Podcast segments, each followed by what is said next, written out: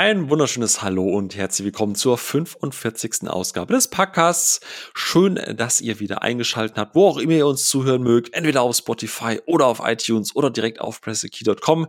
Wir freuen uns immer, dass ihr uns äh, die Treue haltet und äh, heute haben wir ein äh, ganz wunderbares Thema für euch, beziehungsweise nicht nur heute, sondern auch in ein paar Tagen, denn wie ihr am Titel sicher schon gelesen habt, steht da oben äh, Teil 1. Und äh, ganz in alter Hollywood-Manier kommt natürlich das Beste auch erst in Teil 2. Wir werden hier ein Riesenbild abmachen und in der Mitte einfach einen Cut, wenn es am spannendsten ist, und äh, dann den zweiten Teil weitersprechen. Ähm, zusammen mit äh, den beiden Kollegen Tim und äh, Tobias, wunderschönen guten, in dem Fall Abend, in dem Moment, wo wir aufnehmen. Hallöchen. Äh, wunderschönen guten Abend. Ähm, Tim, du warst schon öfter mit dabei und ich hoffe, dein System hält heute während der Aufnahme. Ja, hallo zusammen. Ich war schon öfter dabei, aber ähm, ich denke, für dieses Jahr dürfte es auch der letzte Podcast erstmal sein. Und ich hoffe, dass mein System diesmal mitspielt. Ja, das, äh, also ich, ich glaube, nach den zwei oder nach den Aufnahmen jetzt äh, für diesen und nächste Folge sind wir auch, glaube ich, durch. Dann ist auch einfach vorbei. So, und ganz neu im Bund, also schon länger bei Pressekey tätig, aber äh, zum ersten Mal im Podcast mit dabei. Die Stimme habt ihr schon gehört. Das ist der Tobias, aka Energiekuchen. Wunderschönen guten Abend auch an dich. Guten Abend. Und wir haben ja, bevor wir jetzt gleich einsteigen und mal erzählen, was wir hier alles so Schönes machen, die klassische Tradition.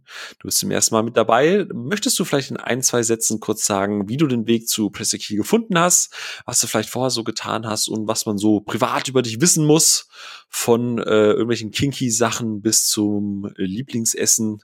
Du musst das nicht im Detail ausführen, aber zumindest mal so eine kleine Umschreibung. Wäre, glaube ich, ganz gut, damit man mal so ein Bild von dir hat und nicht nur einen Nicknamen. Ja, klar, sehr gerne. Also ich bin Tobias, äh, bin 28 Jahre alt, äh, gebürtiger Saarländer. Und als mich mein Job ins Ruhrgebiet äh, verschlagen hat, dachte ich, wäre es vielleicht auch für mein Hobby äh, nicht verkehrt, mal eine andere Seiten aufzuziehen.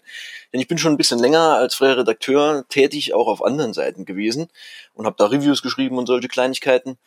Und ähm, als es dann an diesen Umzug gang, äh, ging, habe ich glücklicherweise auf Press a Key gelesen, dass da auch Nachschub an Redakteuren gesucht wird.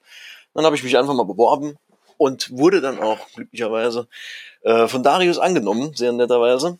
Und ähm, jetzt bin ich schon seit einem anderthalben Jahr dabei und freue mich jetzt auch endlich mal den äh, Podcast unterstützen zu dürfen, was ja bisher leider noch nicht geklappt hat, aber heute Abend soll es soweit sein.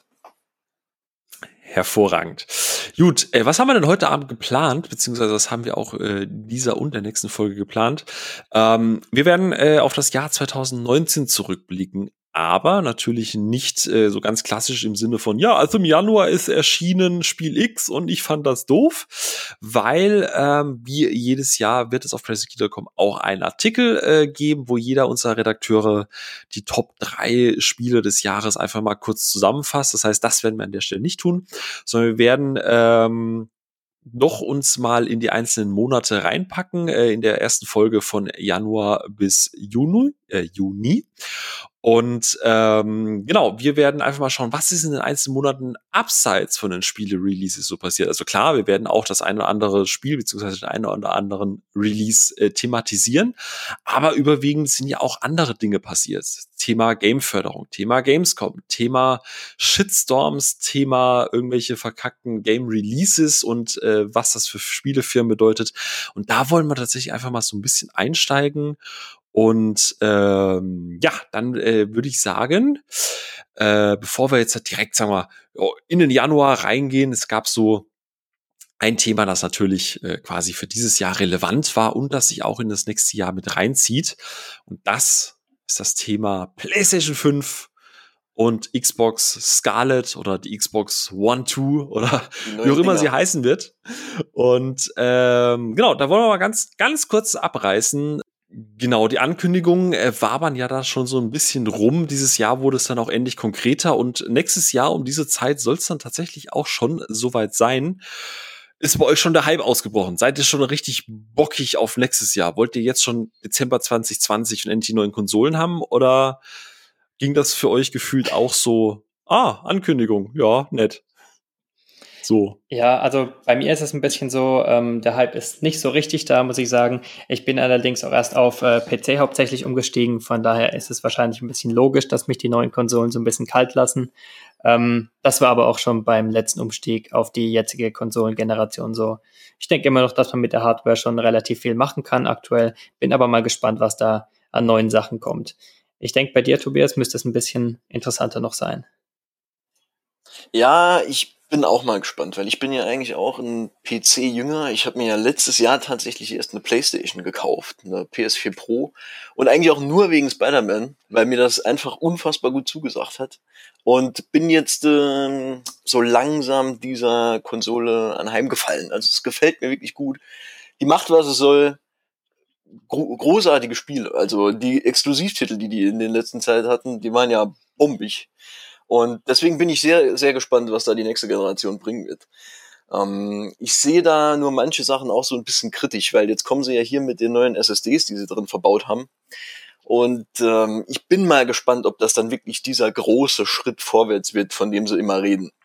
Denn wie wir ja wissen, SSDs haben wir in den äh, PCs schon seit langem drin und ob dann die Ladezeiten wirklich so auf ein Minimum reduziert werden können, dass man sie quasi überhaupt nicht mehr braucht, das bleibt abzuwarten. Ja, wobei man sagen muss, Sony hat das ja groß versprochen, von daher gehe ich mal davon aus, dass sie es irgendwie einrichten können. Aber ähm, wenn ich mich zum Beispiel an God of War erinnere, gerade jetzt auch auf der PS4, auch auf der alten PS4, ich habe ja keine Pro, ähm, da lief das, glaube ich, auch so gut wie ohne Ladezeiten. Ich finde es schon was ziemlich Schönes und ich hoffe auch, dass sich das in der nächsten Generation so durchsetzen kann.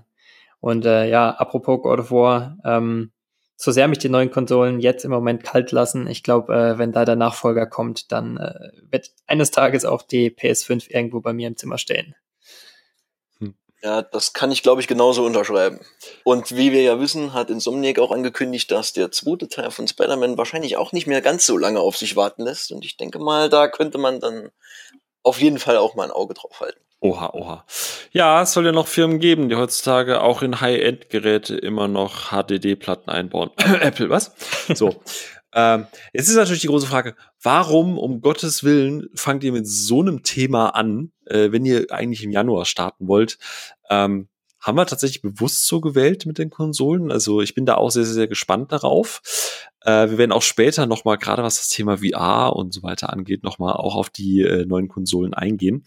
Aber äh, meistens ist es ja so, oder zumindest in den letzten Jahren äh, aus, aus äh, Videospielhistorischer Sicht, wenn neue Konsolen angekündigt wurden, fühlte sich das Jahr davor immer so ein bisschen nach Übergangsjahr an. Also man hatte das Gefühl, es kamen schon noch gute Spiele, aber so die richtigen Brecher, so die richtigen Top-Titel, die würde man sich halt für die neuen Konsolen auch so ein bisschen aufheben. Ähm, und da hat der Tobi gesagt am Anfang an, da wird er gerne drüber sprechen, weil für ihn war 2019 gar nicht mal, trotz der Ankündigung von neuen Konsolengenerationen, gar kein Übergangsjahr. Du fandest das Jahr, glaube ich, von generell so von, von, von den Spiele-Releases tatsächlich eigentlich sogar richtig, richtig gut und richtig gut gefüllt, oder? Ich fand es tatsächlich ziemlich geil. Also für mich persönlich war da wirklich einiges dabei. Wenn ich jetzt mal ähm, ins Frühjahr gucke, zum Beispiel so ein Anno 1800. Ich bin ein Anno-Fan, war ich schon immer, habe ich schon immer gern gespielt, gerade jetzt, wenn es um die kalten Tage geht vor den Weihnachtsfeiertagen, wenn alles wieder drunter und drüber geht man nur noch am Essen ist, da passt Anno 1800 einfach wunderbar rein. Und von daher, das hat mir eigentlich für, den, für das erste Halbjahr fast schon gereicht. Und wenn ich dann mal auf die anderen Sachen gucke, die ich in der Zeit auch gespielt habe, sowas wie ein Control zum Beispiel, was für mich einfach ein großartiger Kracher war. Oder ein The Outer World. Das sind auch neue Titel. Also das ist, ist nicht nur Remakes, Remasters, wie auch immer. Äh, Titel, die irgendein Sequel oder Prequel sind. Da sind auch neue IPs dabei gewesen. Und ähm, das hat mir wirklich gut gefallen. Also von Übergangsjahr kann von meiner Warte aus nicht die Rede sein. Tim, unterstreichst du das so oder äh, wie, hast du es eher anders wahrgenommen? Ja, also ich finde, dass das Jahr jetzt nicht schlecht war. Ich denke auch so ein richtiges Übergangsjahr, ähm, wie man das ja immer so verschreit, war es jetzt nicht. Also es gab schon relativ viele gute Spiele. Für mich war nicht so viel dabei dieses Jahr, muss ich sagen, weil mich so ein Sekiro natürlich schon abholt. Ich hätte auch Bock auf ähm, das Star Wars Spiel, das Jedi Fallen Order, bin ich leider noch nicht dazu gekommen. Ähm, ja, von daher, es waren ganz gute Spiele, ja. Ich denke, diese Übergangsphase, was da immer verschrien wird, das ist eigentlich nicht mehr so der Fall, glaube ich. Gerade auch heutzutage, wo viele Spiele doch vom PC erscheinen, sind die Konsolengenerationen vielleicht jetzt nicht mehr so entscheidend. Ja, zugegebenermaßen, ich glaube, für Tim war das ja auch nur deshalb nur so okay, weil Tim halt auch einfach zu sehr damit beschäftigt war, sich darüber aufzuregen, ob das jetzt Remakes oder Remaster heißt. ja, das ist eine lange Diskussion. Die werde ich noch viele Jahre mit mir rumtragen. Aber so schlimm wie dieses Jahr war es auch nicht, oder? Also ich glaube, so viele Remakes, Remaster irgendwie. Äh, warum hat sich gerade in diesem Jahr so massiv aufgeregt? Also das Thema ist ja. Also es ist ja es ist we also weniger, weniger die Menge, würde ich mal sagen, an den Neuauflagen. Das geht ja schon die ganzen Jahre eigentlich so. Ähm, nur dieses Jahr irgendwie habe ich so ein Problem gehabt mit der Definition, wann ist ein Spiel ein Remake und wann ein Remaster. Da gab es so ein paar ähm, Spiele, bei denen das irgendwie komplett durcheinander geworfen wurde mit den Begriffen. Ähm, ja, gerade bei Xenoblade kam das äh, Thema da wieder auf und äh, da haben ja auch Darius und ich schon äh, einiges diskutiert. Ja, ansonsten glaube ich, ähm, gab es auch dieses Jahr gerade zum Ende der Generation hin echt viele Neuauflagen, wo ich manchmal schon hinterfrage, ob es da nicht eher ein richtiges Remake bräuchte bei manchen Spielen. Ja, wobei ich grundsätzlich immer nur sagen kann, dass Neuauflagen ja nichts Schlechtes sind. Wenn sie gut gemacht sind. Ja? Wenn sie gut gemacht sind. Gut, dann würde ich doch einfach mal sagen, springen wir doch einfach mal an den Anfang des Jahres 2019. Wir befinden uns im Januar. Es ist kalt, es liegt Schnee. Wenn ich rausgucke, ist das etwas, das sehr fernab liegt, weil wir haben hier gerade zum Beispiel 11 Grad am 9. Dezember, möchte ich an der Stelle mal festhalten, abends. Ähm, was ist denn im Januar so alles Spannendes passiert? Äh, ich glaube, äh, Tim, eine äh, Mitteilung, die eher äh, dich betrifft, ist äh, Metroid Prime 4 dass sie Ach, ja. zum dass die Entwicklung mal wieder neu gestartet wurde. Äh, war jetzt, glaube ich, keine ja, News, die du unbedingt im Januar gebraucht hättest, oder? Ja, das ist so, man geht in das Jahr und freut sich auf Metroid Prime 4, ne, um dann äh, gleich am Anfang quasi mit einer kalten Dusche abgeholt zu werden mit der Nachricht, ja, Entwicklung neu gestartet. Es wird also doch noch mal zwei oder drei Jahre länger dauern. Das macht natürlich gleich äh, viel Freude auf das Spielejahr. Aber ich meine, wenn das Spiel am Ende gut werden soll, dann soll es mir erstmal recht sein. Dafür liegt die Entwicklung ja jetzt bei den Retro-Studios, da war sie auch schon bei den ersten drei Teilen. Von daher bin ich da noch zuversichtlich. Aber ja, es war schon eine ziemlich traurige Nachricht, würde ich mal sagen, für alle Fans von der Serie. Jetzt, jetzt bin ich da ja emotional so ein bisschen distanziert zu dem ganzen Ding. Ähm, wenn, wenn, wenn das Studio die ersten drei Teile schon gemacht hat, warum sollte es woanders hingehen und warum ist es, äh, wie kam es denn, dass es jetzt plötzlich dann doch wieder bei denen liegt? Also Weiß man, warum das neu gestartet wurde oder was ist da passiert? Ja, frag mich was leichteres, warum das so gemacht wird. Was ist 1 ähm, plus 1? Ja, wenn das immer so einfach wäre, ne? Also 1 plus 1 bisschen einfacher als bei äh, Metroid Prime. Die, also es gab jetzt so eine Videobotschaft damals ähm, von Nintendo, die ähm, auf YouTube veröffentlicht worden war dazu. Und ähm, da wurde quasi einfach gesagt, dass die Entwicklung neu gestartet werden musste, weil man mit der ähm, Qualität nicht zufrieden war. Und ja, die Retro-Studios, die Metroid Prime 1 bis 3 gemacht haben, die haben ja danach die Donkey Kong-Spiele noch gemacht. Und da kam das letzte 2014 raus und seitdem ist da quasi Funkstille. Warum auch Metroid Prime bei einem anderen Studio angefangen hat im vierten Teil, das ist eine ziemlich gute Frage. Mm, man diskutiert oder überlegt ja auch immer, wie es äh, bei Retro Studios überhaupt läuft. Von daher ist wahrscheinlich ähm, die Nachricht, dass Prime Fates dort liegt, erstmal ja, das erste Lebenszeichen seit vielen Jahren. Aber ich denke, da wird sich in den nächsten Jahren noch einiges, ähm, da wird noch einiges an Infos rauskommen, was da wirklich passiert ist. Momentan großes Mysterium. Notfalls muss da Kotaku einfach mal wieder einen äh, investigativen Artikel rausballern. Sie sind bestimmt schon am Recherchieren. Sie sind schon am Recherchieren. Genau. Tobi, äh, Metroid Prime ist nicht so deins, oder? Also. Ja. Äh, ist mir ein Begriff, aber war nie so meine Serie. Nee das hat mich nie Ach, so richtig euch. begriffen. Hör mal, du, du, hast noch nie Zelda Link to the Past gespielt. Selbst jetzt nicht, als es auf der Switch äh, quasi verfügt. Ich hab's noch nicht beendet. Ja, du bist. wow, raus. Einfach raus, Tim. So. du bist ähm, quasi nach Link to the Past ausgestiegen. Ach ja, Thema für einen anderen Cast. Ja, genau. äh, irgendwann werden wir den machen. Wir haben den so oft jetzt schon angeteasert. Bis dahin äh, haben wir noch äh, die anderen Teile gespielt. Dann noch ein Thema im Januar. Also da muss zugegebenermaßen, es ist ein bisschen, ein bisschen, ein bisschen gezogen, weil eigentlich war es schon im Dezember, aber ich glaube, so richtig offiziell. Die Auswirkungen, die Auswirkungen waren dann erst Richtung Januar, nämlich äh, so richtig ganz offiziell, worauf hat die Welt gewartet? Was war das Ding, was Gamer unbedingt, unbedingt noch haben wollten? Einen neuen Spiele-Client. ein neues Store- und Shopping-System, weil Steam noch nicht genug ist, weil Origin noch nicht genug ist, weil der äh, Ubiplay äh, Launcher noch nicht genug ist, weil der Bethesda Launcher noch nicht genug ist. Nein, wir haben auch noch den Epic Store. Und äh, dafür, dass ich den am Anfang belächelt habe, muss ich gestehen, äh, der hat es tatsächlich bis heute bei mir überlebt, das ganze Jahr durch. Ne? Der ist äh, mittlerweile festes Desktop-Element. Ja, die wussten schon, wie sie es machen müssen. Also da kann man ihnen wirklich keine Dummheit vorwerfen. Die haben da ihre Fortnite-Millionen definitiv gewinnbringend investiert. Am Ende ist natürlich auch so, sobald man sich mit, ähm, mit dem Geld natürlich die großen Namen einkaufen kann, ob es dann Metro Exodus waren oder Division 2, klar, dann äh, gibt es keinen Weg um den Epic Launcher drumherum. Wobei ich sagen muss, ich habe ihn noch nie installiert. Also Nee, tatsächlich, ich auch nicht. Ich bin bisher völlig drum rumgekommen, weil alle Releases, die mich interessiert haben, nichts mit dem Store zu tun hatten, glücklicherweise. Ähm, wobei, man sagt ja, äh, Konkurrenz belebt das Geschäft und ähm, ich denke auch bei Steam werden sie, oder bei Valve werden sie mittlerweile gedacht haben, ja, irgendwas müssen wir da auf jeden Fall drehen, damit wir da ein bisschen gegenhalten können. Weil mit ihren 30 Prozent, die sie da von den ganzen äh, Entwicklern immer abgreifen, ich weiß nicht, ob sie das jetzt auf Dauer noch so wettbewerbsfähig hält. Ja, das ist ein spannendes Thema. Ich ähm, muss ja auch sagen, dass ich am Anfang ziemlich skeptisch war, ob sich der Store wirklich so halten kann ähm, in die Zukunft. Aber ja, bis zum letzten Release, glaube ich, Borderlands 3 müsste der letzte größere gewesen sein, der exklusiv im Epic Store war. Ähm, ja, die halten sich ja doch ganz gut über Wasser damit. Und von daher bin ich mal gespannt, wie das die nächsten Jahre weitergeht. Persönlich finde ich es halt echt äh, ätzend mit den ganzen Launchern, muss ich sagen. Deswegen, Battlenet gibt es ja auch noch oder den Rockstar Launcher. Rock. Gibt's auch noch? ja, also genau.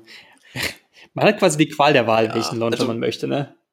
Nur halt nicht bei den Spielen. Genau. Mir ist es mir ist es eigentlich relativ egal, wie viele Launcher ich jetzt habe. Ich meine, es ist ja nicht wie bei einer Konsolenexklusivität. Ähm, und der erste Shitstorm oder die ersten fünf, sechs Shitstorms, die sie da kassiert haben, wegen den großen Titeln, die exklusiv bei ihnen erschienen sind, die haben sie jetzt auch ausgestanden. Und ich habe so langsam das Gefühl, jetzt wo wir im Dezember diesen Jahres angekommen sind, also ein Jahr nach dem offiziellen Launch, dass sich da die größten Wogen geglättet haben. Also ich denke mal, mittlerweile kommt auch der Casual Hardcore Gamer gut damit klar, dass wir jetzt auch noch einen Epic Store äh, auf dem Plan ja. haben. Absolut. Ähm, vor allem, äh, Epic ist ja auch da relativ hart eingestiegen, was den Share angeht mit den Developern. Ne? Ich glaube 88 Prozent. Äh, ähm, warte mal, ich, ich schaue gerade noch mal nach, nicht, dass ich hier gefährliches Halbwissen durch die Gegend werfe. Aber äh, genau, 88 äh, 88% Share to the Developer is a permanent rate. Das ist natürlich auch eine Ansage. Ne? Ich glaube, bei Steam ist das äh, deutlich weniger. Äh, ist natürlich auch attraktiv, ne? Für so ein gerade für die kleinen Indie-Entwickler, dass sie da äh, vielleicht auch mal den Epic Store statt nur den Steam Store im äh, Ja, klar. Ich denke auch, ähm, man kann den Entwicklern da auch nicht viel vorwerfen. Für die ist natürlich eine tolle Idee, um sich auch äh, vorab quasi die ganze Entwicklung zu finanzieren. Ist ja auch ein Stück weit Sicherheit. Und ja, gerade nur bei den größeren Studios, größeren Publishern stelle ich das doch ein bisschen in Frage, ob das immer so die äh, besonders clevere und spielerfreundliche Idee da ist. Aber hm. nun ja, hab gerade mal geschaut. Geld, ne? Ja, hab gerade mal geschaut. Ich glaube, Tobi hat gerade eben gesagt, Steam nimmt 30 Prozent, äh, Epic nur 12 Prozent, aber ist mit Fortnite im Nacken natürlich jetzt auch nicht so der. Äh, es ist nicht so, dass ich da sagen würde, boah, mutig. Und ich muss gestehen, was mich tatsächlich gehalten hat beim äh, ähm, Epic Store, die Free Games, die die raushauen, also nicht, dass es nicht schon genug Free Games gäbe, aber ja, ja, ich bin so eine alte Freibierlädchen, aber halt nur, weißt du, mit den Spielen so. Äh, Hauptsache, man hat sie, man spielt sie halt nie. Aber die, die, was sie da als teilweise kostenlos raushauen, ist tatsächlich schon teilweise qualitativ wirklich nett. Also da geht's dann über, ähm, über, über, über Limbo, äh, was jetzt natürlich schon ein bisschen älter ist, aber da gibt's auch, vor kurzem haben sie da ja ähm, ich schau mal gerade kurz, ich hatte tatsächlich eine Liste offen. Alan Wake hatten sie auch zum Beispiel mal gratis rausgehauen. Ähm, die hatten äh, Jotun haben sie jetzt quasi erst äh, kostenlos rausgehauen. Äh, was haben sie? Irgendwas, wo ich noch sehr, sehr, sehr begeistert war. Äh, Enter the Gungeon, so auch mit äh, Devolver Digital. Äh, da haben sie auch irgendwie einen Deal, da hauen sie auch immer wieder Games raus. Äh, ist schon ganz nett. Escapist hatten sie drin, ähm, die Rayman Legends, äh, Surviving Mars. Also Surviving Mars ist ja, glaube ich, noch kein Jahr irgendwie draußen und eigentlich auch immer noch Vollpreistitel bei Steam. Ähm, Genau, Ad, Batman Arkham Collection haben sie komplett äh, kostenlos rausgehauen. Ähm, ich denke, über die Qualität kann man sich auf jeden Fall nicht beklagen. Auch die ja, Spiele, die es da free gab, das waren wirklich alles auch äh, echt hochwertige Sachen so. Genau. Aber auch äh, nicht nur die Big Blockbuster, ne? Absu war mit dabei, Celeste, also gab auch Stimmt, oder Celeste, ja. Hyperlight Drifter und Mutant Year Zero haben sie auch rausgehauen. Also oder äh, hier auch For Honor. Also äh, war einiges. Ne? Also wie gesagt, und dadurch ist das Game, äh, ist der Launcher tatsächlich bei mir auf, auf der Plattform äh, wissen. Also ich glaube, ich habe kaum Spiele installiert, aber meine Bibliothek ist fast so groß wie die von Steam. Der Stapel wächst und wächst, ne? Und was davon hast du gespielt? Ähm, ich habe World War Z davon gespielt, aber das habe ich mir auch tatsächlich gekauft. So, so. Ähm, genau, ansonsten im Januar ist, glaube ich, so an sich äh, ist doch dann recht ruhig gestartet. Ansonsten Releases gab es aber auch eine Überraschung, glaube ich, mit der Leute gar nicht so gerechnet haben. Also gut, einerseits kam Kingdom Hearts 3. Ich glaube, Fans waren da zufrieden mit. Muss ich gestehen, war jetzt nie meine Reihe. Aber äh, Resident Evil 2 äh, hat da, glaube ich, äh, im Januar schon für das eine oder andere äh, feuchte Höschen gesorgt. Äh, ne? Kam ja doch sehr gut an. Ja, ich denke, dass das auch bei Kingdom Hearts so war. Ich meine, der letzte Teil auf der PS2 ist schon bestimmt über zehn Jahre her. Ich habe leider keinen einzigen gespielt. Ah, doch, auf dem 3DS habe ich noch gespielt. Aber ja, das waren auf jeden Fall schon zwei ziemlich große Spiele zum, zu Beginn des Jahres. Finde ich auch immer krass irgendwie, ähm, wie sich vom ursprünglichen Herbst, wo die ganzen Spiele waren, ähm, dass sich so ein bisschen ins Frühjahr auch verlagert hat und jetzt bis in den Januar hinein. Äh, Tim, ich habe eine Frage an dich. Ist das jetzt ein Remaster oder ein Remake? Resident Evil 2? Ja. Ein echtes Remake natürlich. Ah, so. Schade. Ich dachte, ich kann dich jetzt ein bisschen kitzeln emotional.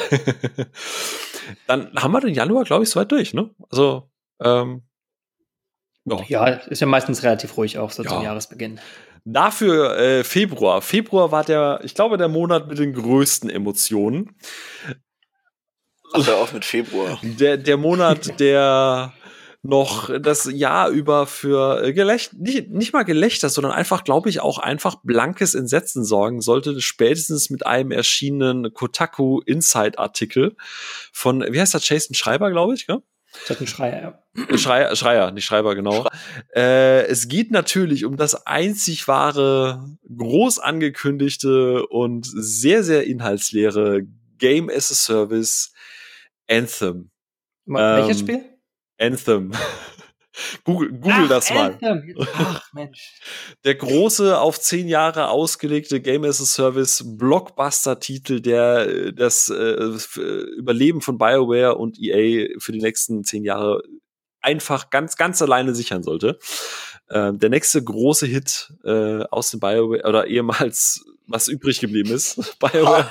Nein, aber äh, man wollte es auch nicht unfair sein. Ähm, ich muss gestehen, Anthem, als es vorgestellt wurde, das Jahr davor, als diese Gameplay, diese, wie man später herausfand, diese Gameplay-Demo, die eigentlich noch gar kein Konzept hatte bis zu diesem Zeitpunkt, ähm, gezeigt wurde, muss ich gestehen, wir hatten das ja auf Discord äh, live verfolgt, die, die Präsentation.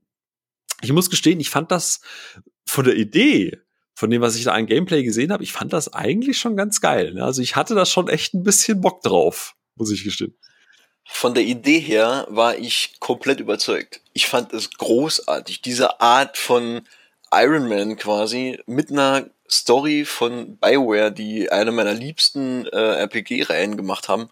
Äh, was willst du mehr? Ich meine, super geil. Hast du Wunderbar. vorbestellt, oder? Du mit. Deluxe, auf jeden super. Fall. Vorbestellt. Vorbestellt, auf die Demo gefreut, die Demo gespielt und die Vorbestellung gecancelt. Es war, es war. Die drei Phasen also, des Tobias. Phase 1, himmelhoch jauchzend. Phase 2, spielend. 3, zu Tode betrübt. ja, also ich bin auch jemand, der wirklich selten Sachen vorbestellt. Also das mache ich normalerweise nicht. Aber wenn dann dann mal was gefällt, ne? Und dann denkst du, ja komm, dann gibst du dem halt mal eine Chance. Und dann wirst du so enttäuscht. Und ich war ja auch wirklich froh drum, dass ich das, die, diese Reißleine gezogen habe. Weil wenn du dir mal anguckst, was da bisher schiefgelaufen ist. Und ja, ich, man kann es fast nicht in Worte fassen. Tim, du warst weder gehypt, noch hat dich das überrascht, oder? Also ich fand diese, diese ähm, Exoskelett oder diese, diese Iron Man-Anzüge auch ziemlich geil, muss ich sagen. Aber irgendwie, also mit Game as a Service ähm, schreckt man mich halt gleich von Beginn an ab. Und man wusste ja auch die ganze Zeit nicht, äh, ja, kommt das Spiel wirklich im Februar? Was wird es am Ende überhaupt an Content bieten? Und von daher war die Skepsis am Ende auch berechtigt, denke ich. Ich äh, bin dem zum Glück entgangen. Wobei ich immer noch finde, das ist ein bisschen wie mit Fallout äh, 76 man, man kann einfach nie wegschauen, ne? So ein bisschen wie so ein Verkehrsunfall. Da hätte ich es lernen ja, müssen. Ja, der Tobias, der ist da empfänglich für diesen. Da hätte ich es lernen müssen. Be bevor, bevor, du, Spiele, ne? bevor du die Review anklickst, dass du die machen willst. ja, nee, aber genau. es war krass. Also ich habe auch die Demo gespielt, habe mich auch wahnsinnig darauf gefreut. Es war irgendwie, also so das Gameplay, es war schon nett, aber es war irgendwie so, okay, das ist cool, und dann hieß es irgendwie, ja, das ist aber schon das Spiel. Also das ist nicht nur ein Teilelement, sondern das, was du in der Demo siehst, das ist halt das, was du die nächsten 300 Stunden tun sollst. Und es war dann so. Ja, und das, äh, das besonders Geile finde ich ja auch noch, dieses Spiel, was zehn Jahre dauern soll, hat, glaube ich, immer noch kein einziges großes Update erhalten, oder? Wurden ja immer verschoben, ne? Ja, es, sie hatten diesen Kataklysm, glaube ich. Der, der, der war doch schon zum äh, äh, genau. Ja. Das, das Schlimme ist, ähm, man möchte ja, also ich, ich bin da so ein bisschen zwiegespalten. Auf der einen Seite ist es natürlich äh, immer so auch so ein bisschen, ich sage jetzt mal in Anführungsstrichen, lustig für außen zum Zugucken, wenn man halt sieht, wie so ein Multimillionen-Dollar-Konzern einfach auch so dermaßen auf die Fresse fliegt, weil sie halt irgendwie denken, sie sind der, der, der Checker vom Neckar und am Ende ist das Ding halt einfach nur eine Grütze, die sie halt irgendwie overhyped haben. Ähm, auf der anderen Seite tut's mir halt leid für die Leute, die da wirklich dran gearbeitet haben, die da Herzblut reingesteckt haben, die da, weißt du, das ist ein blödes Auf Beispiel, wie Justice League, so. So scheiße dieser Film ist und so, so sehr ich ihn auch verachte und verschmähe mit jeder Faser meines Körpers, tut's mir leid für alle Creative Artists, für alle äh, Kameramenschen, für alle CGI Artists, für alle Make-up und so leid. Weißt du, da, die haben ja da mit bestem Wissen und Gewissen daran gearbeitet. Aber ähm, man hat sich ja immer gefragt, nachdem das Spiel dann gelauncht ist, ich glaube, die Kritiken waren ja verhalten. Ich, ich empfand es sich noch nicht als desaströs. Ich glaube, die Reviews waren anfangs noch einfach verhalten weil man das Gefühl hatte, irgendwie, da steckt Potenzial drin, aber da ist irgendwie noch kein Spiel drin. Und dann kam ja, ich weiß gerade gar nicht mehr genau, wann dieser Artikel auf Kotaku erschienen ist, wo es dann wirklich diesen 400 Seiten gefühlten Inside-Bericht gab, wo einfach mal durchleuchtet wurde, dass, glaube ich, eine Woche vor E3 Vorstellung es noch nicht mal so ein wirklich spielbares Spiel gab. Es gab noch nicht mal, ich glaube, das Konzept war in dem Moment gerade mal fertig. Ähm, es ist total absurd, also für alle, die ähm, das, äh, das äh, wirklich an denen das vorbeigegangen ist. Es ist unfassbar lesenswert, äh, was für ein Trainwreck wirklich da Monat um Monat äh, entwickelt wurde. Also googelt gerne einfach, wir verlinken das auch auf Press a Key in dem, in dem Podcast-Artikel. Aber äh, schaut einfach mal Kotaku, Anthem und Jason Schreier. Ähm, es ist unfassbar. Das ist so ein bisschen, falls ihr auf Netflix die Fire-Dokumentation über dieses Fire-Festival gesehen habt, wo ihr gedacht habt, jetzt ist der Moment, jetzt kann es nicht mehr schlimmer werden und plötzlich kommt es noch viel schlimmer und du kannst es dir nicht ausmalen. Das ist eigentlich Anthem. Also von einer, von einer Stammtischkneipen-Idee, ähm, wo man gesagt hat, ja, wir fänden das eigentlich mal ganz cool zu, ja komm, entwickelt doch mal ein bisschen was im Sinne von, übrigens, das ist unser neuer AAA-Titel, hier habt ihr haufenweise Geld, ja, aber wir haben doch noch gar kein Konzept, ja egal, macht einfach mal. Das ist, das, das, das also ich glaube, in fünf oder zehn Jahren guckst du zurück und das Ding ist halt, noch, schockt die Leute noch genauso. Also, Wahnsinn. Also, Wobei es ja einen Silberstreif am Horizont geben Oha. soll. Wie man äh, letzte Woche oder vor zwei Wochen gehört hat, ich bin mir jetzt gar nicht mehr sicher. Ich glaube, das war auch Kotaku, äh, die gesagt haben, es gibt ein, einen Plan, um drastische Änderungen an Anthem vorzunehmen. Ein Anthem 2.0, um es so zu sagen. Und ähm, man will da ganze Gameplay-Elemente äh, entfernen und andere einfügen, um das Spiel quasi spielbar zu machen und mhm. interessant zu gestalten. Zum Beispiel diese Hub-Area am Anfang, die ja eigentlich als ähm, Social mhm. Area gedacht war, in der man aber nur alleine unterwegs war. Solche Dinge. ähm, das ist eigentlich gar nicht lustig. Ich habe gehört, man soll Ja, man soll vielleicht noch nicht die Flinte ins Korn werfen. Mhm. Nicht nochmal. Vielleicht haben sie Glück und es ja, könnte noch was draus werden, aber so das wird Destiny, auf jeden Fall ne? viel Arbeit. Ja, sein. aber es ist halt so die Sache. Also ich finde, Philipp, du hast schon echt gut zusammengefasst. Eigentlich muss man da kaum mehr was dazu sagen. Aber ähm, ich glaube, das geht halt so in die Richtung, dass man sich gedacht hat, hey, das, was die mit äh, Destiny geschafft haben, das können wir auch. Wir äh, launchen einfach mal ein Game und bringen den Service dann ein halbes Jahr später, so ungefähr. Aber ähm, ja, man merkt vielleicht auch mittlerweile, dass äh, die Spieler nicht alles mit sich machen lassen und dass die geilsten Trailer im Voraus am Ende des Spiels dann auch nicht retten können. Ne? Ich meine, wenn es dann zwei oder drei oder vier, fünf Millionen gekauft haben und alle unzufrieden sind damit, dann ist das auch keine gute Basis für die Zukunft. Das ist vollkommen richtig. Gerade wenn du überlegst, dass das Spiel ja mal ursprünglich so der Gedanke ja war, Singleplayer. Ich meine, du zeigst dir teilweise in den Trailern irgendwelche epischen Schlachten und dann im Spiel siehst du, wie diese, diese Mechs und was auch immer äh, da einfach rumstehen und die eigentlich nichts zum Spiel beitragen. Da hat irgendwer mal eine Idee gehabt, ein Scriptwriter hat gedacht, oh, das fände ich vom Lore her ganz spannend. Und da hat das überhaupt nicht mehr mit dem, mit dem Gameplay zusammengepasst. Und gesagt, okay, weißt du was, wir stellen das einfach als Skybox in den Hintergrund. So, ist noch da. Guck mal, das habt ihr im Trailer gesehen. So, yay. Also ja. es ist also ich würde es mir wünschen, weil wie gesagt, also ich muss und es ist wirklich ohne Flachs. Ich mochte die Ankündigung, ich mochte das Potenzial, was da drin steht, was du auch in der Demo so so ein Hauch erahnen kannst, dieses Gameplay, dieses dieses Rumfliegen, diese Iron Man, dieses Iron Man eske so, diese Welt, das Design davon. Ich glaube, da steckt auch eine richtig gute Lore drin. Aber wenn du halt eine Pre-Alpha-Konzept Phase veröffentlichst als fertiges Spiel. Also im Prinzip ist das, was Anthem 2.0 sein soll, dann das, was eigentlich mal vielleicht hätte released werden sollen. Und ich, ich, ich tatsächlich, ja. und das ist auch komplett ernst gemeint, ich hoffe, dass sie das nochmal auf die Bahn bekommen und ich hoffe, dass sie eine zweite Chance bekommen. Äh, so wie zum Beispiel auch No Man's Sky, äh, auch veröffentlicht worden, auch auf die Fresse bekommen, zurück, besonnen, entschuldigt und dann ein gutes Spiel abgeliefert, womit am Ende alle zufrieden waren. Und ich hoffe, dass sie das auf die Reihe bekommen, weil ich würde auf jeden Fall sehr gerne auch mal in die Welt von Anthem abtauchen, muss ich gestehen. Ja, mir tut es auch wirklich leid, muss ich sagen, für BioWare, die eigentlich äh, immer ein großer Name waren und jetzt ja doch ziemlich, äh, Ey, was? Ja, ziemlich am Boden sind im Moment, ne? Ja. Ähm, ja, apropos am Boden und Reißleine ziehen und Konsequenzen. Activision hat im Februar auch mal ganz ordentlich ausgemistet, ne? Ja, welche äh, glaub, Konsequenzen, ne? Ja, im Wir Februar. Haben, ja, was war, Tim, was war denn da? Ja, da hat äh, Activision ja 800 Mitarbeiter ähm, entlassen, was ja eigentlich deswegen ironisch ist, weil davor erst äh, Rekordmeldungen quasi geschrieben wurden.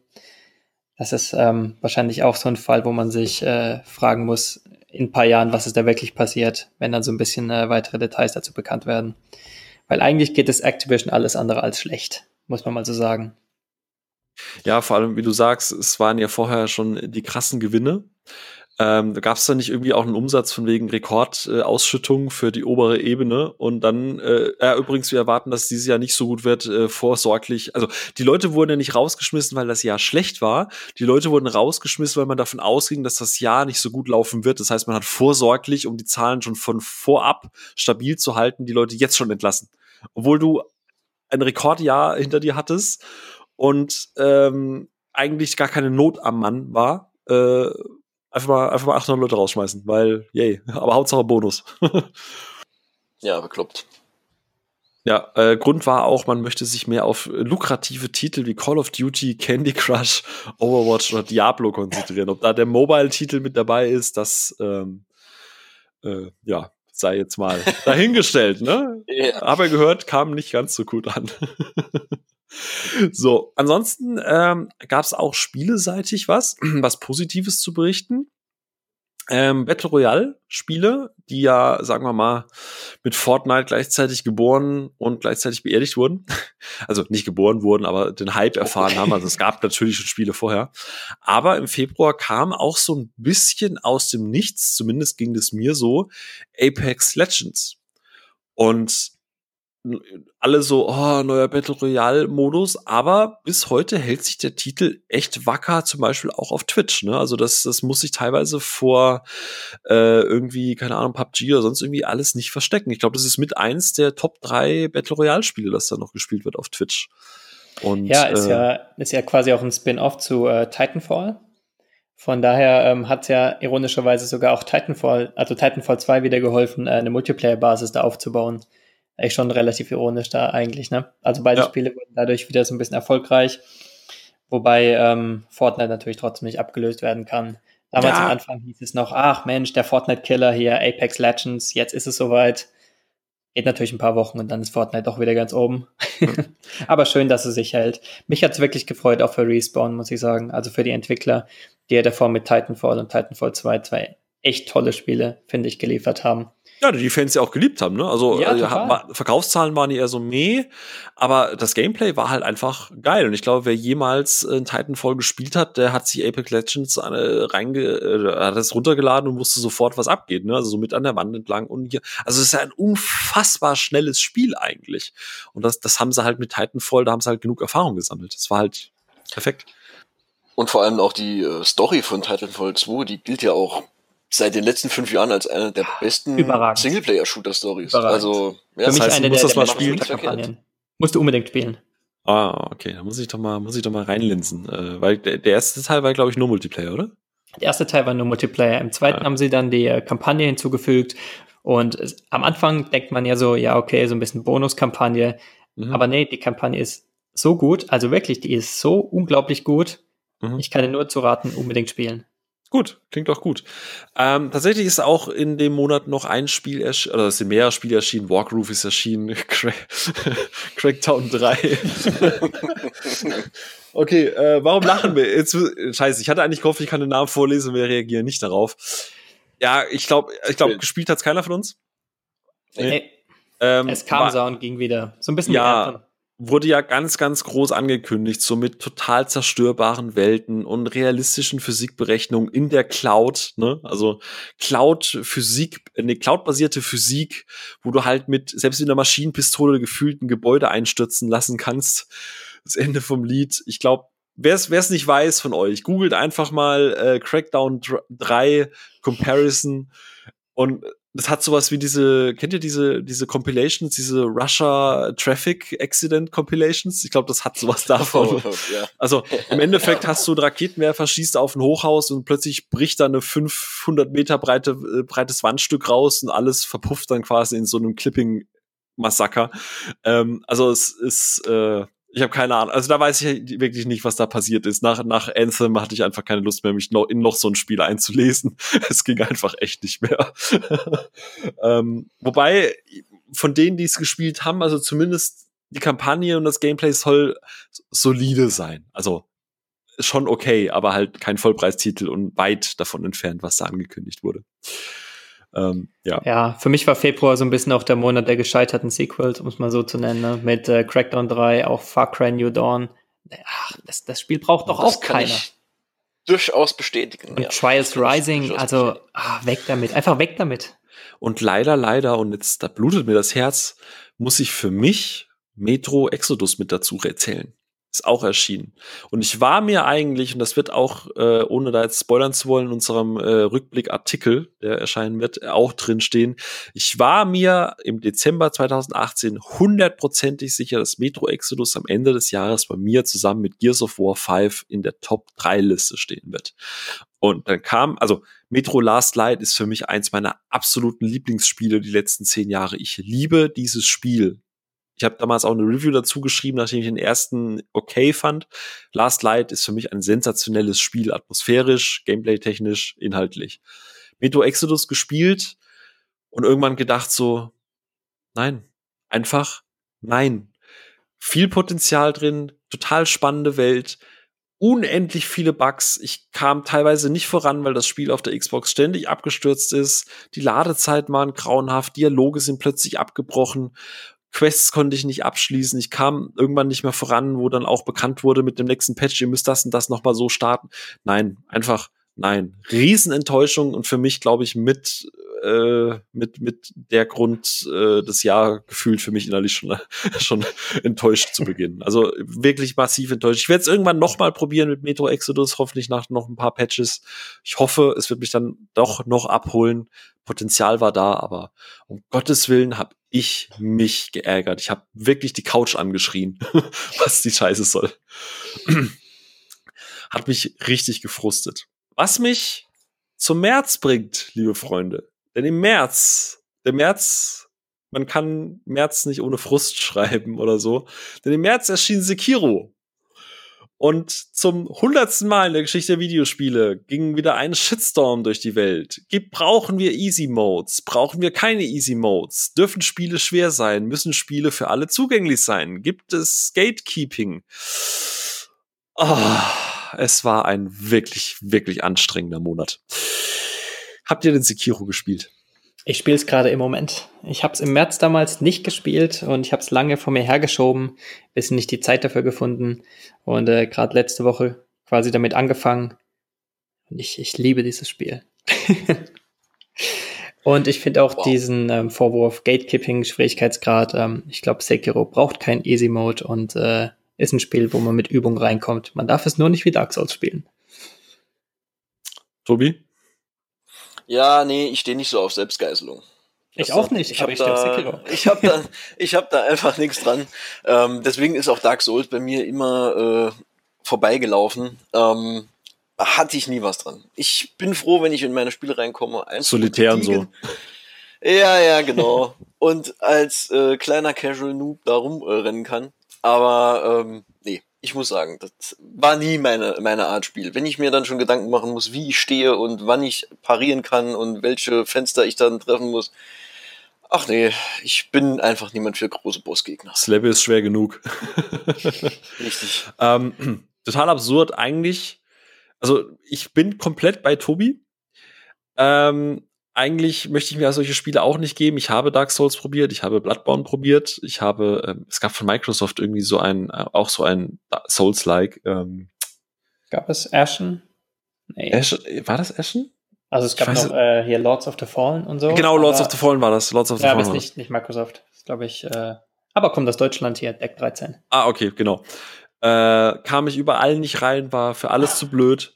Auf der anderen Seite Spiele wie Cuphead, Spiele wie Roguelikes, so, äh, keine Ahnung, Dead Cells oder jetzt auch hier äh, den, den äh, Metroidvania hier, äh, Blasphemous, die ja wirklich auch mit Frust spielen, die habe ich mit Freude gespielt. Also ich glaube, wenn ich mich mal hinsetzen würde und Sekiro oder Dark Souls wirklich ernsthaft angehen möchte als Projekt, wüsste ich, dass ich das Hass lieben würde aber ich bleibe dann doch eher bei so kleinen überschaubaren Spielen wie eben Cuphead und so weiter. Also Sekiro reizt mich tatsächlich ganz, ganz, ganz heftig alleine vom Setting, aber äh, irgendwann werde ich vielleicht die Zeit finden und dass Tim das jetzt halt auch noch gut findet, das, ich glaube, dann komme ich halt kaum noch drum rum. Ähm, wobei Tim natürlich auch Dark Souls gut findet. Ja, wobei Tim ja auch immer in der dritten Person von sich spricht, weil Tim ja äh, quasi sein Studium dieses Jahr abgeschlossen hat und deswegen jetzt äh, äh, an der Stelle Gratulation, Tim. Dankeschön. Dankeschön. War ja auch für dich dann privat ein, ein gutes Jahr. Aber äh, um mal, um mal von dem Spiel wegzukommen, diese Diskussion, habt ihr die großartig mitverfolgt?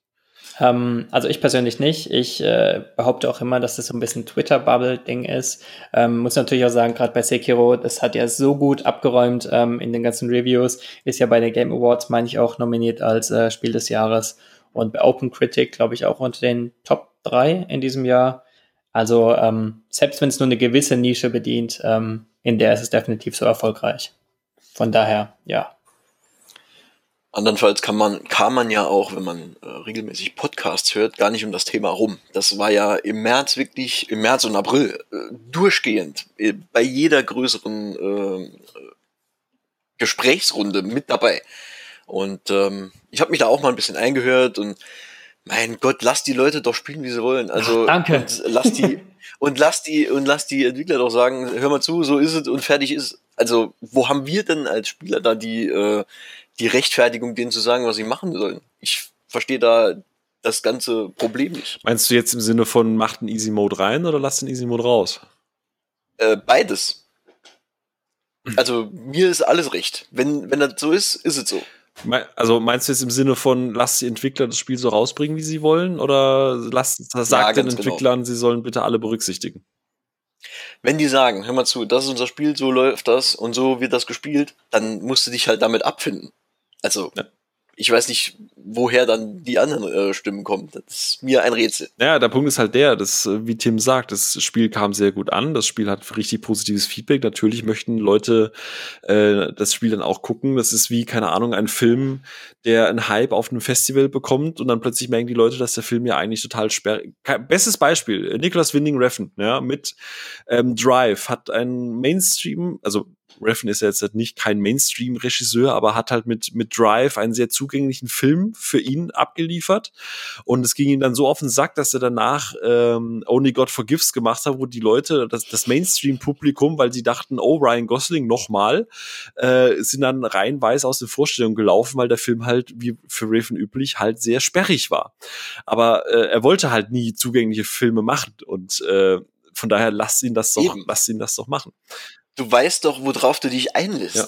Darum gehst du doch da ins Kino. Da, du, du, man informiert sich doch vorher so ein bisschen. Also, ja. Ja. Ähm, ja, also der Meinung bin ich auch. Also ich sag immer, also würden sie einen easy, Beispiel Bayonetta. Bayonetta ist ein wahnsinnig schwieriges Spiel, finde ich bietet aber auch so einen Easy Mode, wo du halt mit einem Knopfdruck quasi so coole Moves und so weiter machst. Die Spielerfahrung verändert sich für mich tatsächlich aber nicht, weil das Spiel meiner Meinung nach, ja, auch, auch dieses Gunplay ist ein Element, aber das Spiel lebt halt vor allem auch von seinem Humor, von seiner Darstellerin, von diesen abgefahrenen Bosskämpfen, äh, von diesen ganzen Welten, die erschaffen werden. Und Sekiro, zumindest das, was ich gehört habe, was ich gesehen habe durch Let's Plays, lebt ja dann doch auch schon sehr massiv davon, dass du eben Mechanismen lernst, dass du halt lernst, wann du, die, wie du diesen Boss bezwingst. Und ähm, da geht es nicht nur um die um, um ähm, das Ziel, sondern auch um die Reise. Und deswegen fände ich es da ein bisschen schwierig, wenn du diese Reise so sehr vereinfachst, dass du am Ende gar nichts mehr dafür machen musst. So. Aber ähm, ja, ich glaube, das ist ein äh, Thema, da zehn Leute, zehn, äh, zehn Meinungen. Ding. Ja. Genau. Und ihr habt da ja sogar schon einen kompletten Podcast dazu. Auch das ist richtig. Schön, ja auch mal schön, dass du das erwähnst. Auch dazu gab es einen Podcast. Ich glaube, mit der netten äh, Gwyn zusammen haben wir das, äh, haben wir den sogar gemacht. Ähm, genau. Dann, was war denn sonst noch so im März? Hm. Genau, äh, im März hat äh, der Grumpy Old Man äh, Herr Beutel hallo, ein Artikel auf Presse Key veröffentlicht, ähm, weil ich mich tatsächlich einfach in einer persönlichen, privaten Sinneskrise befunden habe.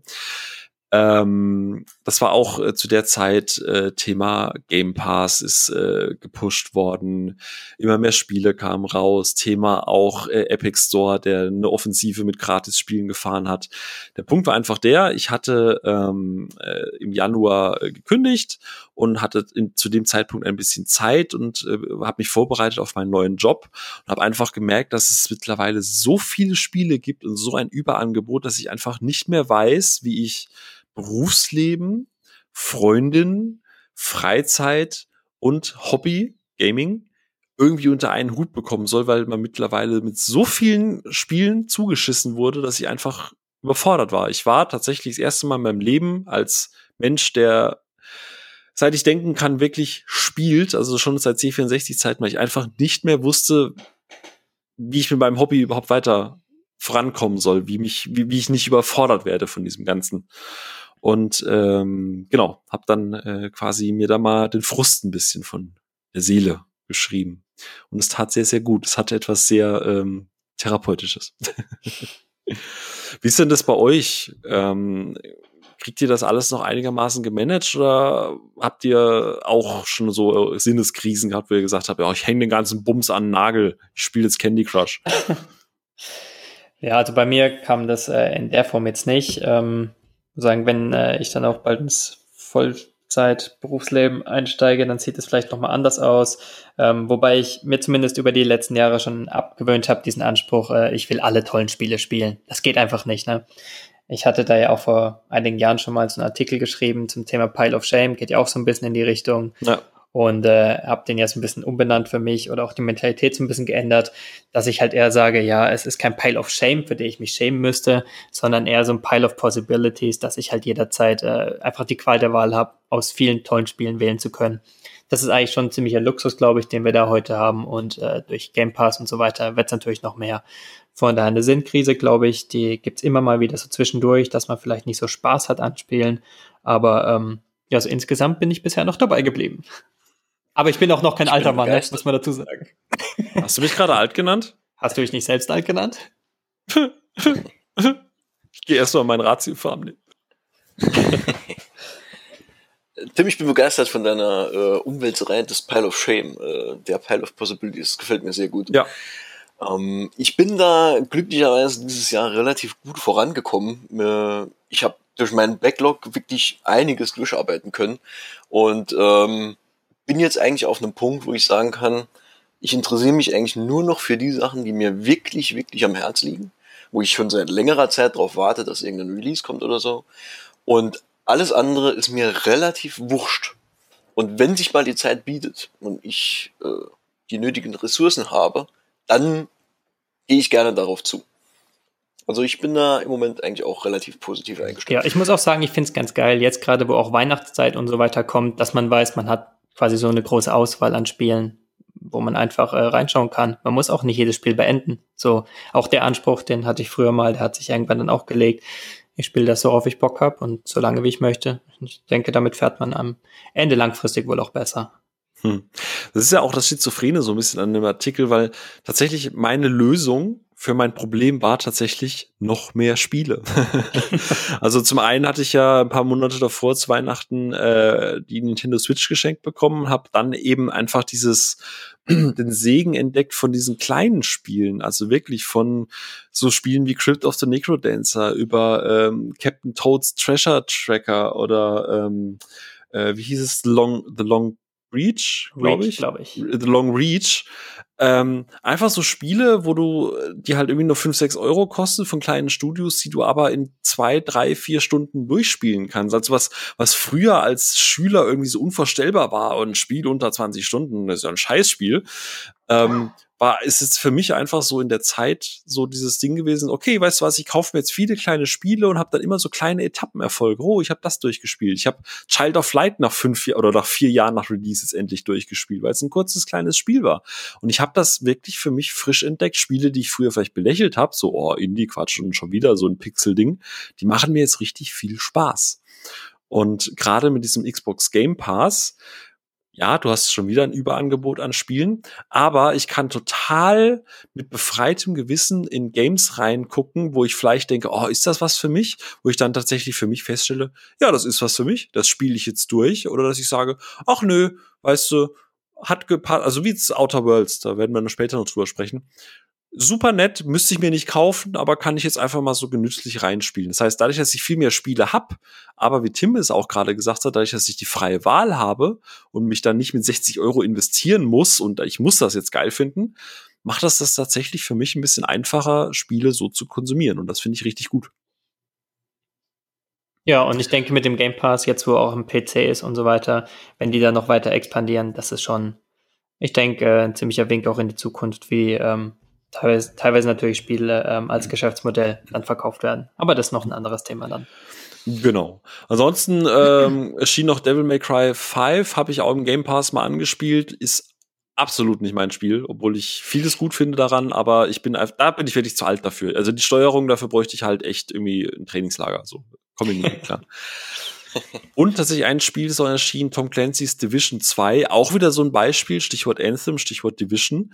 Ähm, zweiter Teil auf die Kritik gehört des ersten Teils und Division 2 ist ein richtig geiles Spiel geworden, das ich sogar heute noch spiele. Macht richtig Bock und äh, euer Schweigen sagt mir, ihr, spabt, ihr spielt's nicht. Nein, und das nee, ein Monat. Das habe ich auch schon aus anderen, das habe ich schon aus anderen Lagern gehört, dass äh, The Division 2 scheinbar wirklich sehr, sehr vieles richtig macht im Vergleich zum ersten ja, Teil. Richtig gut. Also falls du mal drüber stolperst für ein paar Euro, kann es nur empfehlen. Lass es auch gerne mal zusammen zocken. Immer mitnehmen. Und ist ja auch so ein ja. schönes Timing, ne? Im Februar erst Anthem und dann im März Division 2. So ja. geht's. Genau, also ganz genau, tatsächlich. Ich glaube, Division 2 hat auch davon profitiert, dass Anthem so ein Negativbeispiel für Games as a Service war, dass Ubisoft sich so zurückgelehnt hat, gesagt hat, Leute, egal was wir jetzt machen, es kann nur besser werden und die Kritiken haben es ja auch bestätigt. Wobei man sagen muss leider, dass Ubisoft ja gesagt hat, dass es ähm, finanziell unter den Erwartungen liegt, ne?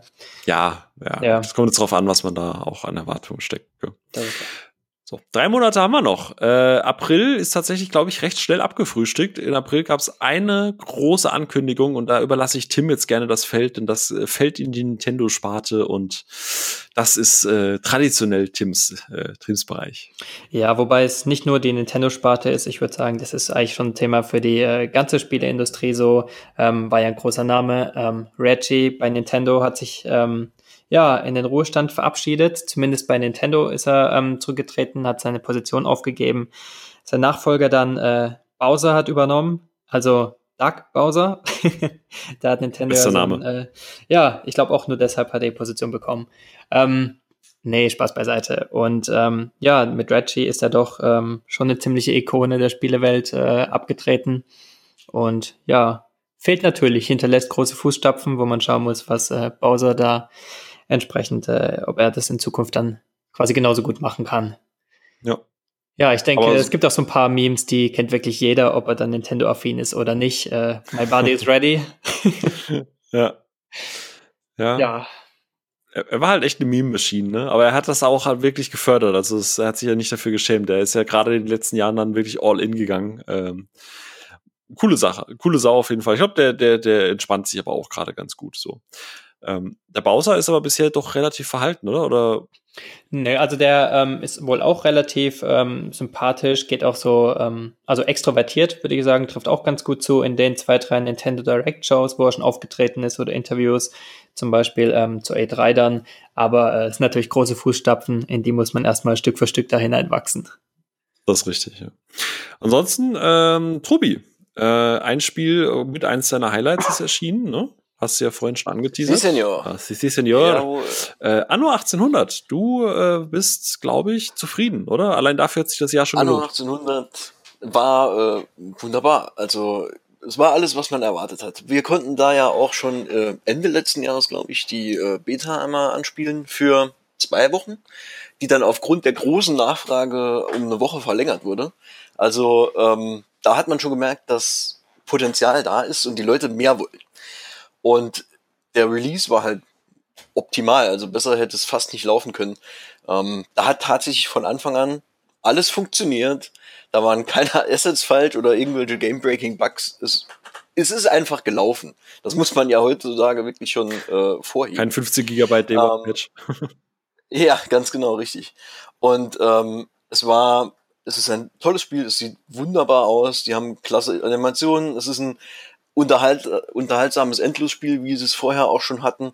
Ähm, sie haben so ein paar Kleinigkeiten erweitert, wie diese Zeitung, die man jetzt mittlerweile ähm, auch hat, oder die Expeditionen, die man fahren kann, um seinen Zoo, den man wieder bauen kann, äh, aufzuwerten mit neuen Tieren, ähm, oder die Ausstellungen, die man haben kann. Und es ist, es macht einfach Spaß, auch jetzt noch. Vor allem da gestern oder vorgestern sogar äh, die, das erste DLC rausgekommen ist. Oha. Oder das richtige D äh, DLC mit der Passage, in das ich leider noch nicht reinschauen konnte. Aber da bin ich sehr gespannt. Das hat, hört sich bisher alles sehr interessant an. Cool, äh, also ich habe auch Ja. die, die Demo Beta gezockt, genau. Äh, Mhm. Auf dem alten System noch, das lief leider nicht ganz so fluffig, weil halt ein super altes System, aber das war das erste Anno seit 1604, das mich, also, das mich wirklich von Anfang an richtig abgeholt hat, wo ich wirklich gesagt habe, oh, das fühlt sich mal wieder richtig gut an. So, einfach mal, es fühlt sich mal wieder an, als hätten sie sich mal wieder auf das besonnen, was die Serie stark gemacht hat. Und ich freue mich jetzt mit meinem neuen System darauf. Nächstes Jahr habe ich mir fest vorgenommen, im Januar kaufe ich mir Anno 1800 und dann hole ich das nach und ich werde hoffentlich genauso euphorisch und begeistert sein wie du. Ja, genau so geht's mir Das auch. Ne? Neuer PC und ich habe mir auch schon vorgenommen, ähm, nächstes Jahr im Frühjahr irgendwann kommt Anno 1800. Das letzte, was mir super gefallen hat, war 1404. Das habe ich auch ähm, die letzten Jahre immer noch gerne hin und wieder gespielt mit, mit dem Venedig Add-on. Mhm. Ja, deswegen, äh, ja, ich auch Das steht auch heutzutage immer noch bei uns auf den LAN-Partys auf dem Programm. Das ist einfach was, was man immer noch spielt. Ist auch einfach ein geiles. Spiel. Ja, definitiv.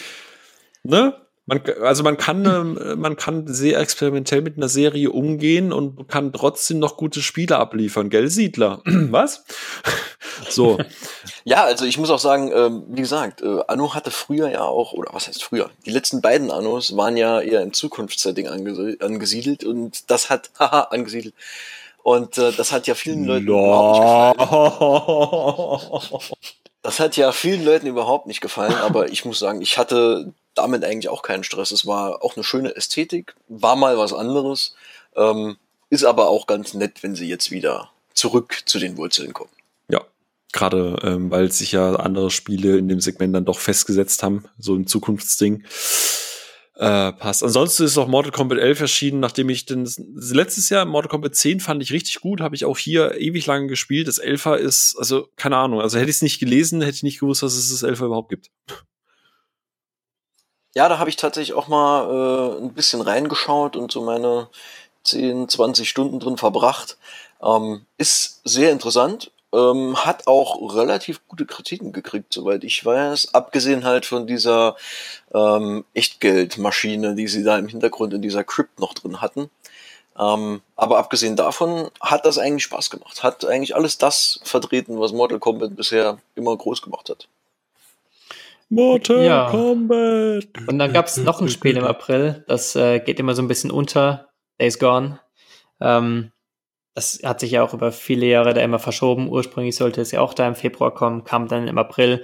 Hatte er so durchwachsene Kritiken bekommen überall. Ähm, ich habe es gespielt, ich habe es nicht ganz beendet, aber ich muss sagen, das ist eigentlich doch ein ziemlich kompetentes Open-World-Spiel und vielleicht so ein bisschen zu Unrecht auch verschrien. Möchte ich an der, an der Stelle nochmal erwähnen, dass es dieses Spiel auch gibt. Und wollte gerade sagen, gab es da nicht diesen Shitstorm, weil er halt ein Typ ist mit einem Motorrad und das voll sexistisch ist, weil seine Frau gestorben ist, irgendwie so? Also gab es da nicht diesen Shitstorm für dieses Spiel, weshalb das so schlechte, äh, schlechte Meinung bekommen hat? Also irgendwas äh, mit einem Shitstorm habe ich nicht mitbekommen. Ähm, eher so, es wäre halt so ein generisches 0815 Open-World-Spiel mit äh, quasi alles, was da drin passiert, hat man schon irgendwo anders gesehen.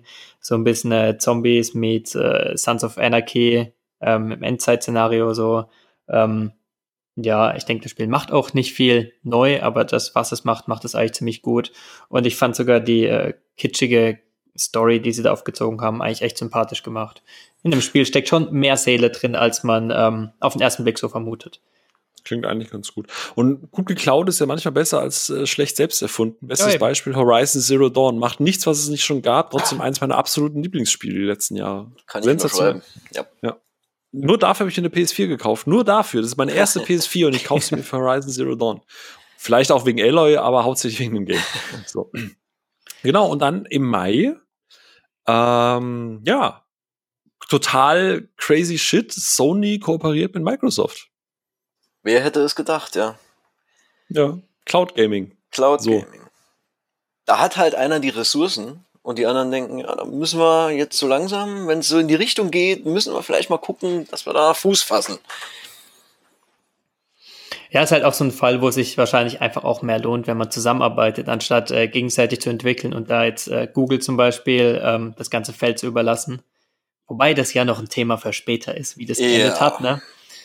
Ähm, ja, aber schon finde ich eigentlich immer eine ganz schöne Nachricht, weil die auch äh, zeigt quasi, dass die alteingesessenen Unternehmen so in der Branche trotzdem auch in der Lage sind, so zusammenzuarbeiten. Man hat ja immer so verfeindete Fanlager und diesen ganzen Unsinn. Von daher ist es schön, dass sich äh, dort auch, auch gemeinsam was bewegen kann. PC Master Race, yeah. was? Ja, ähm, ansonsten, Mai war echt ruhig, gell? Ja, Mai war, war ruhig. Gell? Ja, kam auch, glaube ich, keine so großen Spiele raus in dem Monat. Ging irgendwie ah. so, kam und ging ja, Outer Wilds, Team Sonic Racing, Plague Tale Innocence mochte, glaube ich, Darius ganz gerne, wenn ich mhm. das Spiel gerade mhm. nicht verwechsel. Ne? Da war er ja auch richtig angetan davon. Und ähm, ein Spiel, das ich der, meiner Freundin tatsächlich zum Geburtstag geschenkt habe, war Coral oder Coral. Äh, ja, Tim hat, glaube ich, da die Review dazu geschrieben, ne? Ja. So ein Unterwasser, in Anführungsstrichen Lernspiel, so ein bisschen in Absu-Gefilden, nur halt noch simplizistischer, aber sehr schönes Spiel an sich, ne? also sehr beruhigend. Ja, das hat mich damals auch ähm, echt, also hat mir wirklich viel Spaß gemacht, weil also spielerisch total simplistisch, also wirklich super reduziert und ähm, auch so von also von der Grafik her und allem war es schön gemacht, aber auch nicht so aufwendig. Was mir einfach dran gefallen hat, war, dass es so ein bisschen diesen Bezug zum echten Leben hat und einfach so aufgeklärt hat über ähm, die wahren Gefahren für, für ähm, Ökosystem Ozean. Und ja, das fand ich schon eine wichtige Botschaft, was ähm, in Spielen halt oft untergeht. Und muss man auch immer wieder anmerken, ist von einem einzigen Typ entwickelt, ne? Also schon eine große Leistung dafür. Genau, also es ging wirklich so um Themen wie Dynamitfischen, ähm, ähm, also auch Korallen eben äh, sprengen und so ein Zeug. Also äh, tatsächlich, man lernt ein bisschen was dabei und es ist auch sehr beruhigend so an sich. Ähm, genau, aber ansonsten war es das tatsächlich eigentlich im Mai. Ähm, übrigens, ihr da draußen, wenn ihr noch äh, dabei seid, ne, also ihr seid auch sehr gerne angehalten, mal mit uns zu diskutieren. Wenn ihr sagt, ah nee, ihr habt ja total was vergessen, geht gerne einfach auf pressekey.com und äh, schaut in den Artikel rein. Dort könnt ihr in den Kommentaren diskutieren oder auch direkt mit uns über Twitter. Einfach at pressekey und dann haut in die Tasten. Ihr habt 280 Zeichen zur Verfügung. Ähm, teilt uns da gerne mit, was vielleicht da eure Highlights waren oder was wir vielleicht auch einfach äh, vergessen haben. So, einen Monat haben wir noch für die Folge. Und äh, der Juni, und der ist äh, vollgepackt mit tollen Sachen, dank der E3, ne? Aber bevor wir zur E3 gehen, ich glaube, Tobi, du hattest da noch was aufgeschrieben, denn Microsoft hat mal kurz einen Geldbeutel aufgemacht und äh, was aufgekauft. Wobei das schon auf der E3 war, ne? Also dort kam, glaube ich, ja die Ankündigung. Ja, korrekt. Ja, okay, Mai. Ich wollte jetzt nicht direkt in. Wir, wir halten Keanu Reeves noch, wir halten Keanu Reeves noch zurück. Ja, Beruhigt genau. euch. Ähm, nee, aber ja. wobei das hier vielleicht für Double Fine auch breathtaking war, äh, dass sie hier äh, von Microsoft gekauft werden. Ich meine, das ist ja schon nicht verkehrt. Dann kannst so. du als schönes Studio, das jetzt nicht unbedingt den größten Erfolg so in den letzten Zeiten hatte, kannst deine Liebe zu dem Thema doch weiter ausleben und kriegst richtig Geld noch dafür. Und kannst die Sachen weitermachen, wo du Spaß drauf hast. Ist auch super ich gebe jetzt mal den alten Mann, der nichts mehr mitbekommt vom Puls der Zeit. Wer ist Double Fine? Was haben die gemacht, dass Microsoft die aufkaufen möchte? Gute Frage. Ja, Double Fine, äh, also Psychonaut habe ich zwar nicht gespielt, aber ähm, Psychonauts kennt man auf jeden Fall. Da ist ja der äh, Tim Schafer bei Double Fine. Ah, ja, ja, genau. Ähm, was haben sie in letzter Zeit gemacht? Brutal Legend bleibt mir immer im Kopf. Von, genau, äh, das habe ich auch tatsächlich gespielt, ja. Broken Age. Broken Age war da, genau. Das war das Kickstarter-Adventure. Genau, ansonsten in letzter Zeit, glaube ich, war es relativ ruhig, weil ähm, ja, Psychonauts 2 wird ja, glaube ich, entwickelt ähm, als Kickstarter-Projekt. Und sonst, ja, da sitzen schon talentierte Köpfe, glaube ich, auch gerade mit dem ähm, Tim Schafer und mit äh, viel Budget und nach dem Support von Microsoft. Ähm, ja, könnt ihr sich natürlich auch leisten, da mal ein riskanteres Projekt einfach auszuprobieren. Hm. Von daher finde ich es für die auch, glaube ich, eine ganz gute Nachricht. Ansonsten E3, ich gebe zu, ähm, ich habe es, glaube ich, aus beruflichen Gründen in dem Punkt nicht ganz so geschafft, diese 100% zu verfolgen, aber gab es irgendwas, das an Cyberpunk und Keanu Reeves vorbeikam? Eigentlich nicht, oder? Vielleicht maximal noch äh, Breath of the Wild 2 war, glaube ich, noch äh, ja, ein ziemlich großes Thema. Stimmt, mhm. ja. Ansonsten, glaube ich, waren das schon die beiden größten Sachen so auf der E3. Deathloop ist mir noch im Gedächtnis geblieben. Ach ja, da hat man ja nichts davon gesehen. Wie ja, genau. Das war auch nur so ein Render-Trailer, aber das sah eigentlich ganz unterhaltsam aus.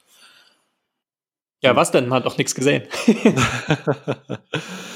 Apropos äh, unterhaltsam und man hat ja doch nichts gesehen. Okay, schwierige Überleitung. Ähm, neben viel Freude und E3 und Yay und alle haben sich lieb, äh, ist äh, mal wieder ein alter ja, Shop-Protagonist auf die Leinwand getreten und hat mal wieder für Frust und Furore gesorgt, nämlich G2A eine, äh, für die, die es nicht wissen, eine Seite, wo man ähm, Gaming-Keys legal, illegal, scheißegal kaufen kann. Ähm, mhm. Also das sind wohl vom Laster gefallene Keys, die ja für diverse sehr günstige Preise da losgegangen, äh, losgeworden werden. ähm, hat mal wieder eine Debatte darum gegeben. Ne? Also ich glaube, die Industrie hat sich da nochmal massiv dagegen aufge äh, aufgebäumt und aufgelehnt. Ähm, ich glaube, es gab sogar eine, eine, eine Petition, nicht wahr? Ja, vor allem die Indie-Entwickler haben sich da aufgeregt. Wenn man da zum Beispiel, äh, Mike Rose war da, glaube ich, auch ganz vorne mit dabei, der gesagt hat, ladet euch lieber eine Raubkopie runter, bevor ihr ein Spiel bei G2A kauft. Das ist schon mal eine Ansage. Kriegen die bei G2A eigentlich gar kein, äh, gar kein Geld? Oder also, wie kommt so eine Aussage? Fast nichts rum. Da kommt fast nichts rum für die Entwickler. Deswegen ähm, macht es eigentlich auch keinen Sinn krass eigentlich, also dass du lieber zum, zum Diebstahl aufrufst, als nur 5 Cent daran zu verdienen, das ist schon. Ähm, ja, und das ja. ist ja auch schon seit ja, Jahren so, dass dieser das dass dieses halt, polnische Unternehmen da ähm, ja, sie verdienen ja dran. Also lieber ja. verdient niemand dran, als dass quasi äh, die Betrüger halt dran verdienen. Genau. Ja. ja. Deswegen äh, Moral, äh, ne, wenn ihr kauft, äh, nicht da unterstützt lieber. Also ich glaube, die meisten oder die, die am meisten drunter leiden, wo auch ein bisschen der, der, der, die Wut auch herkommt, sind gerade Indie-Entwickler, weil ähm, ja, wenn du also ein 8-Euro-Spiel dann irgendwie dort für 2 Euro kaufst, könnt ihr euch äh, ein bisschen ausrechnen, was da am Ende noch von übrig bleibt. Ja. Ansonsten spieletechnisch würde ich fast sagen, fast ein bisschen wie Mai. Ja, wobei ähm, ich würde vielleicht noch gerade dazu sagen, die ganzen ersten fünf Monate war es ja ähm, ziemlich ruhig, was äh, Spiele von Nintendo anging und gerade auch für die Switch. Und ähm, im Juni hat quasi Nintendo ja angefangen, okay, jetzt hauen wir unsere ganzen großen Spiele raus, die sich vorher mhm. äh, verzögert haben. Da ging es ja dann los mit äh, Cadence of Hyrule, mit dem ähm, Crypt of the Necrodancer Spin-off ähm, Zelda-Setting. Genau. Und äh, Mario Maker 2. Also das war quasi der Start dann und das ging ja die ganzen nächsten Monate. Das kann man auf jeden Fall hervorheben, würde ich sagen, in dem Monat. Hervorragend. Ansonsten Bloodstained kam noch, Crash Team Racing, aber ist jetzt, glaube ich, auch eher sehr, ich würde es nicht sagen nischig, aber ist schon eher so fanbasig. Also, ja, ne, Crash Team, wusste ich bis dato gar nicht, dass es das noch gibt. Ist ja ein Remake, ne? ein Remake oder ein Remaster, lieber Tim? Ein Remake. Aha. Woran machst du das? Nein. Gut, dann haben wir das erste halbe Jahr eigentlich durch. Ich glaube, es gab viel Gesprächsstoff. Es ist eigentlich tatsächlich, wenn man auch mal so rückblickt, dafür, dass wir am Anfang dachten, wir finden keinen Gesprächsstoff, ist einiges passiert, gerade auch in der Branche selber. Ähm, wie gesagt, wir haben jetzt noch nicht im Detail auch die Spiele, ähm, unsere Highlights nochmal rausgeschoben. Äh, wobei ich gestehen muss, Division 2 mochte ich echt gerne, ist trotzdem nicht in meiner Top 3 gelandet, weil die ganzen Top-Titel, die kamen tatsächlich dann doch noch danach. Äh, ansonsten wart ihr mit der ersten Hälfte zufrieden oder war das eher für euch so, oh Gott, ich hoffe, es wird besser? Ja, ja. schwierige Frage. ja, deswegen stelle ich die auch. Ich bereite mich manchmal auch vor. Ihr sollt auch mal was tun. Ja, also persönlich muss ich sagen, fand ich ähm, das erste Halbjahr etwas enttäuschend für mich, ähm, wobei ich Sekiro halt erst, wie gesagt, letzte Woche angefangen habe und ähm, im ersten Halbjahr quasi ähm, nicht mal gekauft habe. Also ich habe es nicht mehr besessen und nicht gespielt. Ähm, ja, für mich als äh, Nintendo-Fan war es halt relativ ja, überschaubar, was da an Spielen kam. Ähm, das hat mich ja letztes Jahr auch schon enttäuscht. Da war das ähnlich mit, dem, ähm, mit den Spielen im ersten Halbjahr. Von daher insgesamt denke ich, war es okay, aber ähm, umgehauen hat mich jetzt nicht. Zum Glück war da die zweite Jahreshälfte für mich noch ein bisschen besser. Das stimmt, da kam auch noch einiges raus. Ja, und was genau das äh, Hashtag Cliffhanger werden wir in der nächsten und letzten Ausgabe des Podcasts für dieses Jahr äh, klären. Da warten noch einige tolle Sachen. Ich sag mal so, ein Anthem anderthalb oder ein Anthem Light steht dann noch äh, quasi mit auf dem ähm, auf dem äh, Papier äh, dann ein erstes Mal für den lieben Tobi, äh, der äh, auch neue Erfahrungen, neue Wege gemacht hat.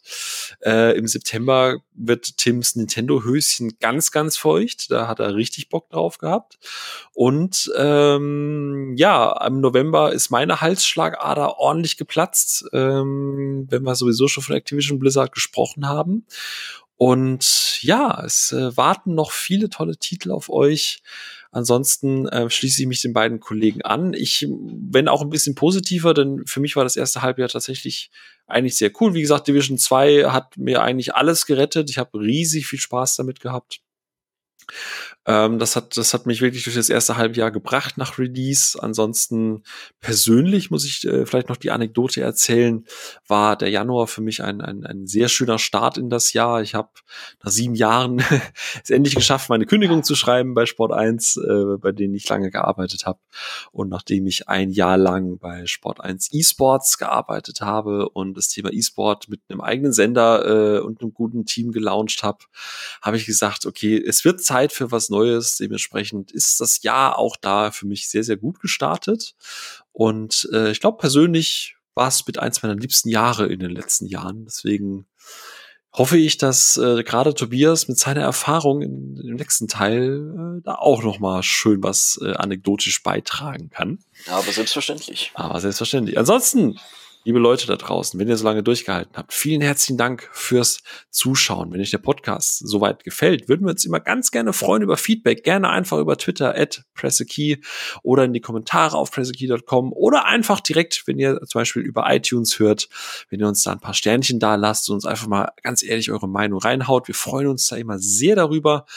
Und ja, ansonsten wünsche ich euch schon mal äh, viel Spaß und einen schönen Tag noch. Und dann hören wir uns in Teil zwei unseres Jahresrückblicks nochmal wieder.